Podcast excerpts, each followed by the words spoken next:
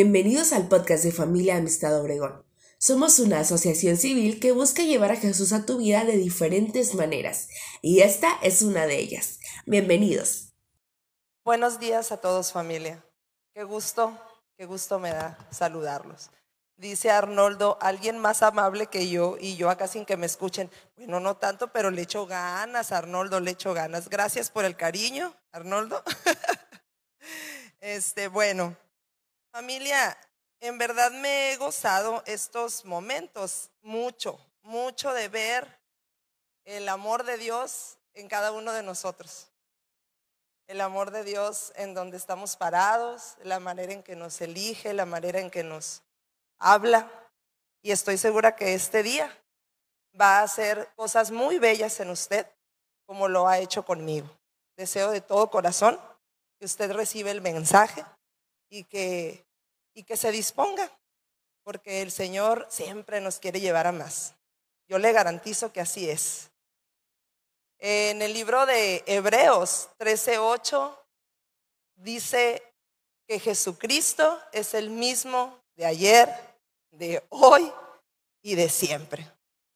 Así es que yo tomo este versículo para orar esta mañana por esta conferencia.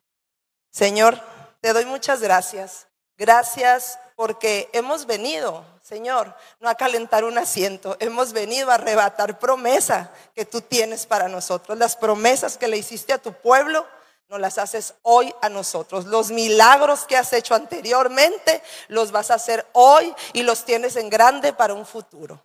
Disponemos nuestro corazón, Señor, y pongo en tus manos a cada persona que está aquí, para que tú hables a su cuerpo, a su alma y a su espíritu. Queremos ser personas que te agraden, Señor. Gracias en el nombre de Jesús. Amén. Pues yo me quiero, no quiero iniciar sin agradecer a Dios por estar aquí y agradecer a mis amados directores y a su familia, Arnoldo, Linet y a todos ustedes por permitirme estar aquí de pie, por no aventar naranjas y, ¿verdad? Y manzanas. A ver, bájala de allí. gracias, gracias. De verdad. Mire, vamos a entrar en tema. Vamos a ver esta mañana el libro de Jeremías. Nos vamos a ir al capítulo 33. No voy a leer todo el capítulo, pero yo sí le quiero pedir a usted que lo lea en su casa. ¿Para qué? Para que usted tenga un contexto global de lo que vamos a hablar, porque me voy a situar en solo dos versículos, dos versículos de todo este capítulo, que abarca aproximadamente 25 versículos. Pero está maravilloso, léalo. Le voy a dar un, una eh, platicadita de lo que era el contexto que pasaba. El reino del norte llevaba ya mucho tiempo en cautiverio y Nabucodonosor y su ejército sitiaban a Jerusalén, preparados para destruir la ciudad y el templo. Los días del pueblo de Dios en ese tiempo eran oscuros y difíciles para el pueblo de Dios. Llevaban mucho tiempo en cautiverio y Jeremías, estando aún preso, recibe confirmación y reafirmación de parte de Dios. Dice la palabra que él estaba amarrado en el patio ahí, estaba cautivo, lo tenían cautivo. Y ahí Dios le habla. Recibe confirmación y reafirmación de parte de Dios que Él restaurará al pueblo de esa a esa tierra y a la comunión con Dios. Dios le permitió, familia, a Jeremías mirar a través del tiempo y es como, yo me lo imaginé como un túnel del tiempo, ¿no? Y mirar hacia el final cuando ves la luz. Ellos estaban en cautiverio, Jeremías estaba atado, estaba amarrado. Lo tenían ahí. Pero el Señor le da palabra y le da una visión. Le dice el Señor en el versículo 25 que Él va a cambiar la suerte del pueblo y que nos va a tener compasión. Wow. Si usted le quiere poner título a esta conferencia, van a decir, ay, qué, elegante la Giselle, qué, qué, inglesa me salió. Pues yo la verdad no sé mucho, pollito, chicken, gallina, gen, pero, pero le puse reset. O sea, restaurar, reiniciar, dar inicio a algo. Es el título de esta conferencia. Le va a poner usted, si quiere ponerle, no lo ponga en inglés, pues póngale eh, restaurar, iniciar de nuevo. Y si quiere verse muy nice, pues póngale reset. Vamos a reiniciarnos, vamos a establecernos de nuevo, vamos a volver a empezar. Yo cuando leía este capítulo, yo me daba cuenta que en realidad no hay mucha diferencia entre eso que pasaba con el pueblo y lo que hoy pasa en nuestros tiempos. Cómo vivía el pueblo de Dios y cómo ahora nosotros vivimos. La verdad es que como lo comentaba en el versículo del principio en la oración, Dios es el mismo de ayer, de hoy y de siempre. Y y en verdad debe de haber un anhelo en nuestro corazón, es lo que yo anhelo para ustedes, que esa promesa la arrebatemos, porque Él nos quiere sacar de ese cautiverio en el cual nosotros mismos a veces con nuestros propios pasos vamos y nos atamos. El Señor ya hizo todo, pero nosotros vamos solos y nos ponemos la soga al cuello y no nos damos cuenta. Día a día planeamos, llevamos una vida visiblemente en aumento. Trabajamos, producimos, buscamos sentido a nuestra vida, queremos crecer, ponemos retos a nuestra vida, tenemos ocupaciones y situaciones que resolver. Y cuando nos preguntan decimos, ahí vamos, ahí vamos, decimos, vamos bien, ahí está la cosa, ahí va. ¿O no? ¿Quién dice así? Yo sí digo así. A ver, levanta la mano. Ahí la llevo, ahí la llevo. Y te sientes así bien poderoso, ¿no? Porque en tu mente está todo lo que andas haciendo y todo lo que estás planeando y todo lo que has soñado. Hay dos probabilidades.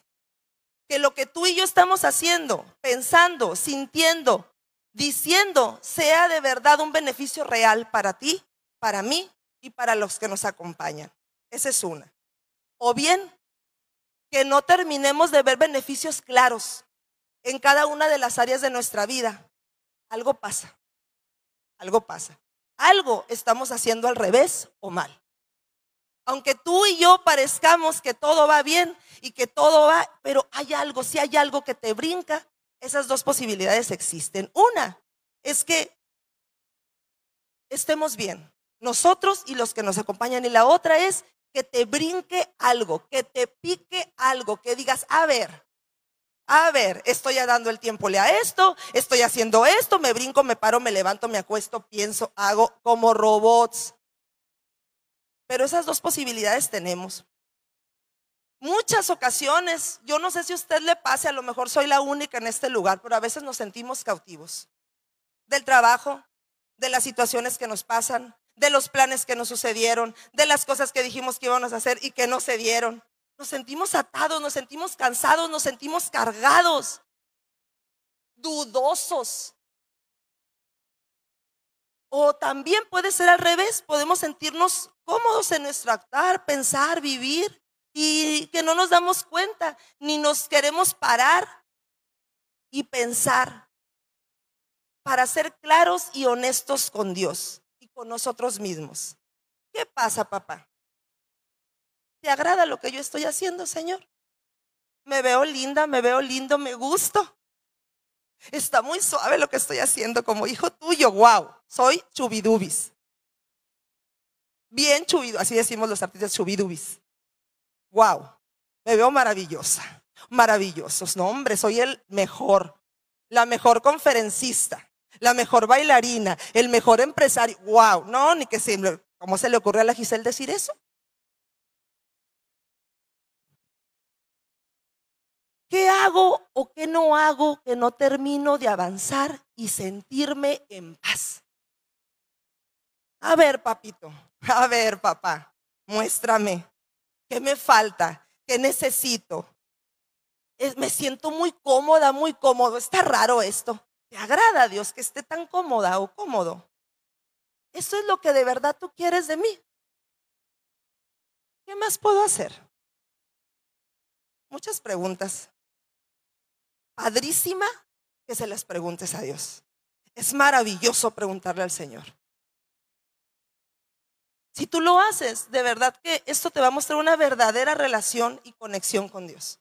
Estás siendo honesto con Dios. Estás siendo real. No estás siendo aparente. No estás siendo lo que tus pensamientos te dicen que o piensan que eres, porque nuestros pensamientos a veces están revueltos. A veces no están en su lugar, a veces no aprendimos lo justo, a veces las cosas no fueron bien y venimos arrastrando con una maleta llena de cosas. Y así lo la llevamos. Yo no estoy diciendo familia y te quiero aclarar, quiero que me lo tomes con todo el amor del mundo, porque esto que yo estoy hablando es algo que Dios ya habló a mi vida. Y que yo no soy la excepción. Que si tú estás sentado aquí es porque Dios tiene algo para ti esta mañana. No estoy diciendo que todo lo que tú haces está mal. Que eso de trabajar, que eso de planear, que eso de soñar, que no, yo no te estoy diciendo que está mal. Pero la idea es siempre introspectar, siempre estar dentro de lo que tú traes. Hacer un alto constantemente y cuestionarte de frente. ¿Qué estoy haciendo? En resumen, familia, se trata de ir perfeccionando nuestra vida. De eso se trata, de ir perfeccionando. Para que, ¿sabes qué? Para que otros vean, que otros vean el amor y el poder de Dios en nosotros, en ti y en mí, y que quieran venir a buscar de Dios. Porque a veces esa apariencia, esa apariencia, perdón, esas cosas que formamos lindas, bonitas y las dibujamos y las ponemos, somos experto el ser humano de hacerlo wow. Aunque parezcas muy propia, muy propio, muy recatado, somos expertos en hacernos nuestro cuento nuestra propia telenovela y película donde somos maravillosos y chubidubis. Pero es maravilloso ponerse de frente y decirle, a ver Dios, realmente te encanta y te gusta lo que yo estoy haciendo, porque yo me siento fabuloso. Ay, qué buenas regañadas me pega a mí el Señor cuando hago eso. Bien padre. es magnífico, es lo mejor del mundo. Vamos a ver la cita específica de Jeremías 33, 6. Ahí me voy a ir. Dice, esta es una versión JBC. Tú puedes buscar, yo siempre les digo aquí, los que son nuevos o a lo mejor algunos no saben, yo busco mucho, tengo varias Biblias de, diferentes versiones, pero ahí en el internet puedes meterte Biblia Gateway y ahí te aparecen muchas versiones. Puedes, te ayuda a entender mejor lo que el Señor te quiere decir. En algunas palabras entiendes una cosa y de otra manera otra y vas estructurando tu aprendizaje con el Señor. Dice, he aquí que yo le hago subir sanidad y medicina y los curaré y les revelaré abundancia de paz y de verdad. Sanidad y medicina. Abundancia de paz y de verdad. ¿Quién no quiere eso para su vida? ¿Quién no? Yo, yo sí lo quiero. Yo sí lo quiero. No podemos ser hijos de Dios, no podemos ser personas que siguen pensando que la sanidad solo se trata del cuerpo, que la sanidad solo se trata de verme bien. No podemos decir que la sanidad solo se trata de tener dinero en el bolsillo y tener cómo invertirlo y cómo trabajar.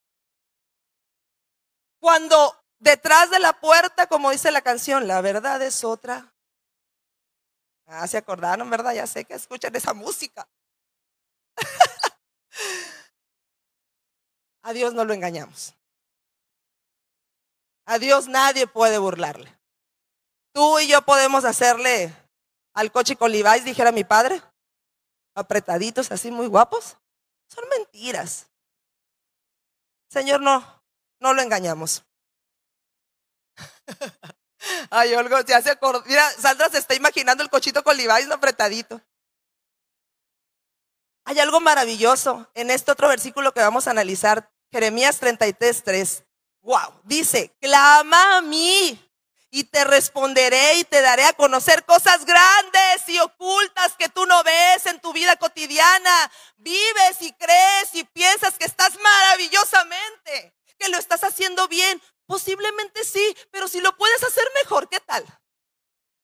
Posiblemente no. Ahí está la promesa.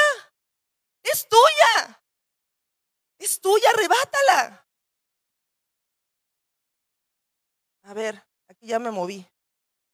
Ándole aprendiendo esto sin mouse, familia. Ténganme paciencia.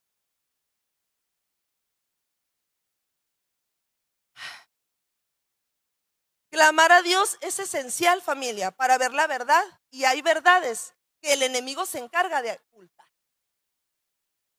Maquillar y nos engaña. Cometemos errores. Hablando de errores, estaba viendo yo en las redes, que yo no, no conozco mucho, pero el otro día me llamó la atención, y un término que se llama bloopers. ¿Saben lo que es ustedes eso?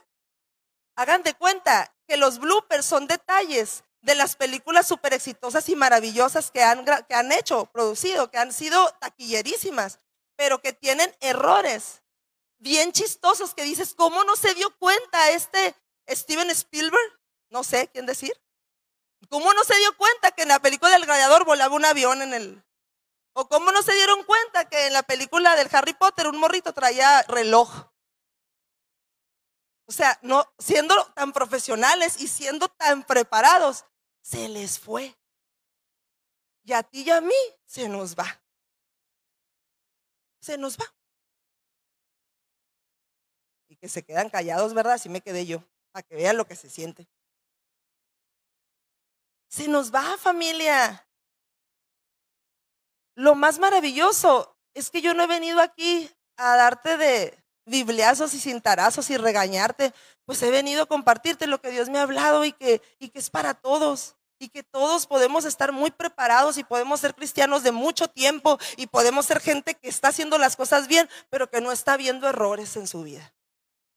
Que no está viendo cosas que te están estorbando para seguir creciendo, porque el Señor quiere perfeccionar tu vida, quiere perfeccionar tu familia, quiere perfeccionar tu negocio, quiere perfeccionar tus hijos, tus finanzas, las promesas y el propósito que Dios ha puesto en tu vida lo va a llevar a cabo si tú pones oídos prestos a lo que Él te dice hoy. Entonces, esos bloopers, yo te dijera, ¿cuál es tu bloopers? ¿Te vas a tarea, no? A ver, Señor, ¿qué ando haciendo? La perfección no existe humanamente. Nadie, nadie somos perfectos. Pero yo les aseguro, familia, que ustedes han visto en mí errores que yo no veo y que yo he visto en ustedes errores que no ven. Les aseguro lo que sea. Para eso somos re buenos. Andamos con una burbujita aquí, queriéndole reventar la burbuja al otro. Ve, mira, no ve, qué bárbaro. Pero nuestra burbuja no nos permite ver lo que traemos nosotros dentro. Salud. No de esa que dicen salud. Se emocionaron también, ¿verdad? Pero no, todavía no es esa. Ah, bueno, podemos hacerlo con esta, miren. Ya me dio sed, muchachos. Salud mental. Wow. Amada maestra, mi maestra hermosa Doris, mi maestra de psicología que nos acompaña. Feliz día del psicólogo, maestra. La salud emocional es necesaria. El pueblo de Dios ha hecho a veces a un lado y pensamos que todo va a suceder por arte de magia. Yo no estoy diciendo que Dios no puede hacer las cosas. No estoy diciendo eso. Estoy diciendo que Él nos da herramientas, Él nos ha dado la ciencia, Él nos ha dado muchas cosas que podemos hacer para ir perfeccionando nuestra vida. Y la salud emocional es una área que los hijos de Dios tenemos que trabajar en ella. No podemos seguir evitando. Nos vemos lindos, ah, se, ven muy guapos, ¿eh? Muy bellos se ven todos, lucen magníficamente. Como llegamos a la casa, ¿qué onda? ¿Qué pasa allá en casita? ¿Qué onda? No soy nadie. Ahí está mi esposo, miren, pregúntenle. Se los dio con el amor y con toda la honestidad que Dios me ha enseñado a tener. Cuando yo llegué a este lugar, a mí me impresionaba la honestidad que, tenía nuestra directora. Me dejaba con la boca abierta. Yo decía, qué valor de hablar aquí de lo que le pasa. Así se me ponían más grandes los ojos. Como sapo toro, ¿no? Así. ¿Saben qué es? El amor que ella tiene a Dios. Y lo que Dios le ha hablado a su vida. Y le ha enseñado a no avergonzarse. No me avergüenzo. Y sé que tú tampoco lo vas a hacer. Porque si Dios te habla esta mañana de esto, es porque tenemos que trabajar como familia en nuestras emociones. Como hijos de Dios. Hay estadísticas tremendas, familia. En la semana nos compartía nuestra directora un video de una jovencita, de una niña hermosa que hablaba precioso, pero esa niña hablaba de violencia y de cosas muy tremendas que pasan en, a nivel mundial, pero se especificaba en México. Todas esas situaciones que suceden a nivel mundial son producto de emociones y de falta de salud emocional en las personas. Falta trabajo. Hay mucho que hacer en el área de la salud emocional. Y como es un constructo que no lo podemos, el corazón o que los médicos que abren y que, ¿verdad? No, no. Ay, la angustia, pues ¿dónde está la angustia, verdad? ¿O dónde está la ansiedad? ¿O dónde está la ira? Pues sí, a lo mejor cuando avientan algo en la casa, ah, pues eso es ira, ver, está enojado, está enojada. Pero tenemos que trabajar y entenderlo. Entenderlo, las estadísticas son tremendas. Yo no me quiero meter mucho porque quiero avanzar en esto, pero por darles un, un norte. La ONU estaba leyendo yo unas investigaciones. Para el, para el 2030 la depresión será la segunda causa de disminución de años de vida saludable a escala mundial. Y la primera en los países desarrollados. Recientemente la Organización de las Naciones Unidas reconoció la creciente importancia de la salud mental como un asunto de interés público. No de los que están afuera y los otros de la iglesia, no. No, todos. Público. Al incluirla en los objetivos globales de desarrollo sostenible. El objetivo es buscar garantizar una vida, una vida saludable para promover el bienestar de todas las edades y destaca el compromiso de trabajo en la prevención, tratamiento de enfermedades no transmitibles, incluyendo en los trastornos de conducta, neurológicos y de desarrollo humano. Ya me sentí que estaba dando allá una clase, ¿no? Por allá, en mis aulas del Bello Itson. Gol. Del presupuesto de la salud mental en México solo se destina alrededor del 2% a la salud mental. Cuando la Organización Mundial de la Salud recomienda que se invierte entre el 5 y el 10%. Además, el 80% del gasto en salud mental se emplea para la operación de los hospitales psiquiátricos, mientras que se destina muy poco a detección, prevención y rehabilitación. Heridos, lastimados, todos, todos hemos recibido golpes duros. Y no es una canción de esas de rompe y rasga, ¿no? No, es una verdad, es una realidad. Vivimos en un mundo caído a todos. Díganme, ¿quién, a quién no, quién no ha lastimado a alguien o a quién no lo han lastimado? Levante la mano con todo valor. ¿Quién no ha lastimado, no has lastimado a alguien y no te han lastimado nunca? Yo creo que no dice bien, ¿verdad? Yo creo que todos, todos, gracias, gracias los que lastimaron, gracias los que levantaron la mano, perdón, los que lastimaron. Quiero decirte, familia, que todos estamos en un tren y que vamos juntos y que la única manera de salir bien es ir juntos, es trabajar juntos. Nuestras emociones tienen que trabajarse. Les he dicho mucho, esta tarde, esta mañana, la cuestión está de cuando cerramos la puerta, ¿no? Una cosa es adentro y otra cosa es afuera, ¿no? Es bien fácil afuera. Es bien fácil, es muy fácil ir con la gente y reírte y platicar y todo. El trabajo está adentro. Cuando tú ya te enfrentas a tus hijos, a tu esposo, a tu esposa, a las cuestiones que no ha sanado tu esposo, a las cuestiones que no has sanado tú, a las cuestiones que con esa falta de salud has lastimado a tus hijos y tu familia a través de gritos, insultos, palabras hirientes, constantes, sonantes, sarcasmos, burlas, golpes, gritos. Ponle lo que quieras. Me falta o me sobra, no lo sé, pero sé que me entiendes.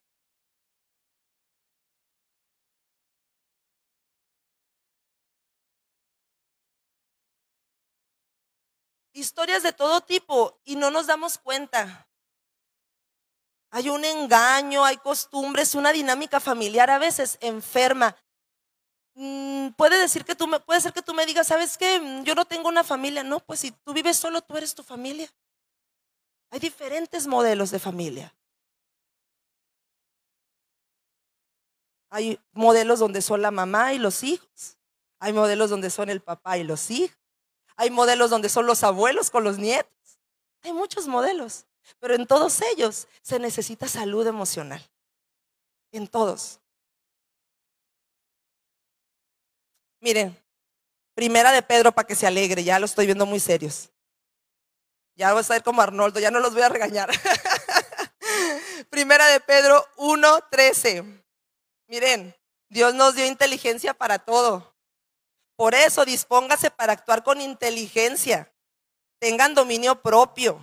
Pongan su esperanza completamente en la gracia que se les dará cuando se les revele Jesucristo. Fíjense que en el área de la psicología hay un maestro llamado eh, apellidado Garner que él investigó y él dijo, ¿verdad?, que la inteligencia no se limitaba solo a las cuestiones eh, del conocimiento, sino que abarcaba otra inteligencia que, daba pie a diferentes desarrollos y espacios de una vida de una persona el desarrollo y sus capacidades iban más allá de solo eh, las cuestiones del conocimiento, que la inteligencia, nosotros tenemos varias inteligencias como personas. Y luego vino una persona llamada Goleman, que él construyó un, concepto de inteligencia emocional. Dice que nosotros podemos ser inteligentes emocionalmente y que podemos trabajar en ello. Ah, ¿verdad que eso se pone? Está muy interesante todo esto de la inteligencia emocional. Y me dirías, bueno, eh, quisiera mencionarte algunas características, por ejemplo, de las personas que son inteligentes emocionalmente o que puedes tú adquirir. Son personas que prestan atención a sus emociones, porque a veces no prestamos atención a nuestras emociones. Son personas que conocen sus sentimientos y no los reprimen. Hay personas que callan toda una vida sus emociones, porque así aprendieron, así les dijeron. Cállate, no digas, no hagas esto, no hagas el otro. Y así crecieron. Pero la buena noticia es que podemos ser inteligentes porque Dios ya no las dio la inteligencia. Y Él nos puso las emociones y podemos trabajar esas emociones para un bienestar integral como hijos de Dios.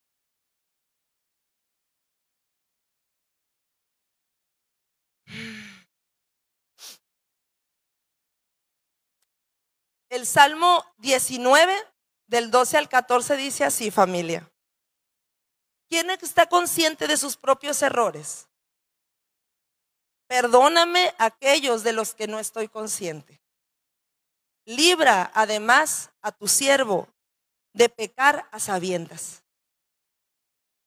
No permitas que tales pecados me dominen. Así estaré libre de culpa y de multiplicar mis pecados. Y me encanta el versículo 14 porque dice, sean pues aceptables ante ti mis palabras y mis pensamientos. Oh Señor, roca mía y redentor mío. A veces no nos damos cuenta, familia. Yo los invito a esa introspección, ese trabajo. En ocasiones dañamos y así seguimos. Nos dañaron y seguimos dañando. Y seguimos haciendo las mismas cosas. Y es tiempo de, liberarnos de eso. Porque Jesús ya hizo todo en la cruz. Ahorita cantábamos, libre soy, sí, Señor Jesús. Y saltamos y brincamos. Pero no tenemos ese tiempo de introspección. No tenemos ese valor para decir, necesito ayuda. ¿A dónde voy a ir? Voy a ir con, con, mis directores, con mis pastores, voy a ir con un terapeuta, voy a buscar ayuda, porque quiero estar mejor para que cuando la gente yo le hable de Dios, cada vez más venga gente al cuerpo de Cristo.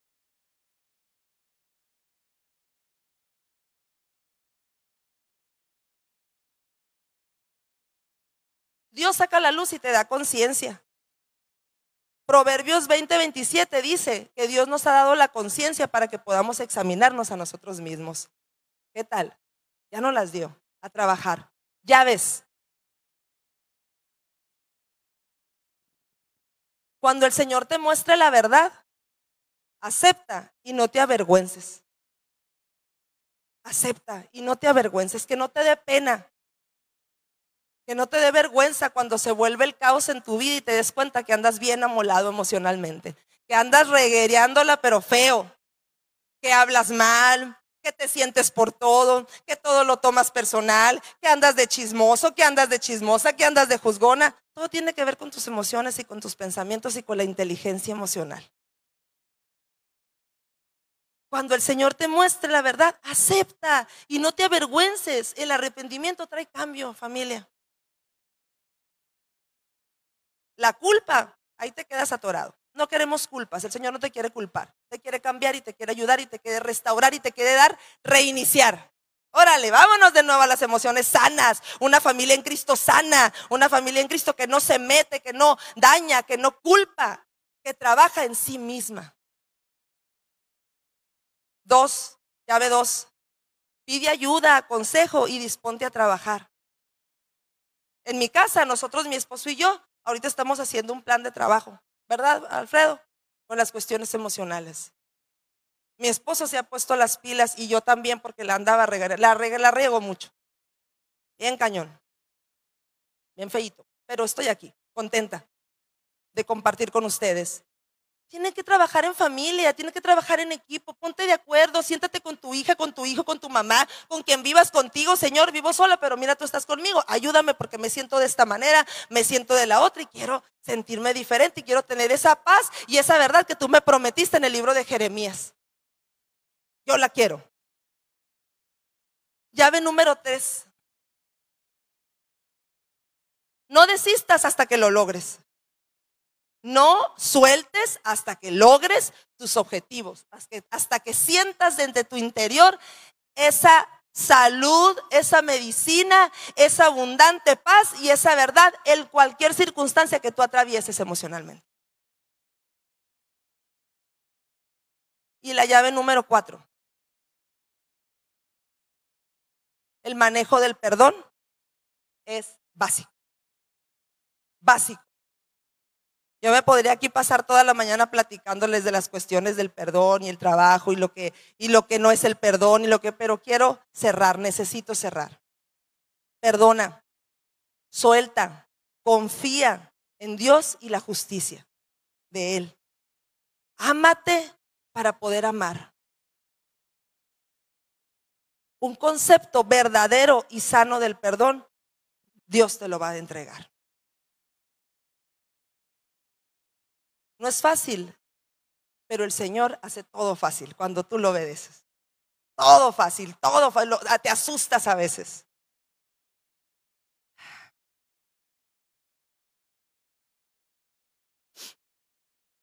Dice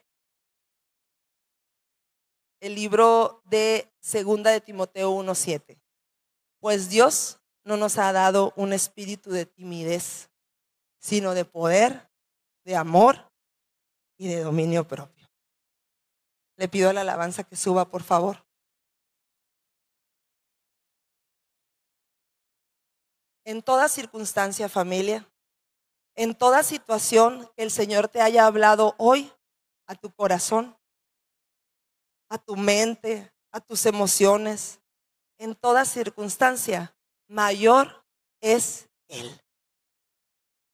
Dale ese lugar a Jesús en tu vida.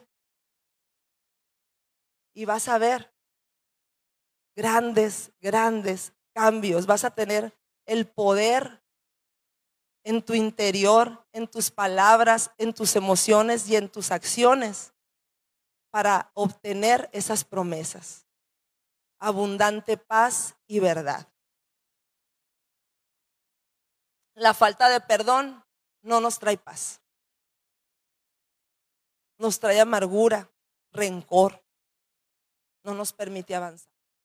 Gracias por escuchar el podcast de Familia Amistad Obregón. Te esperamos aquí para escucharnos la siguiente semana.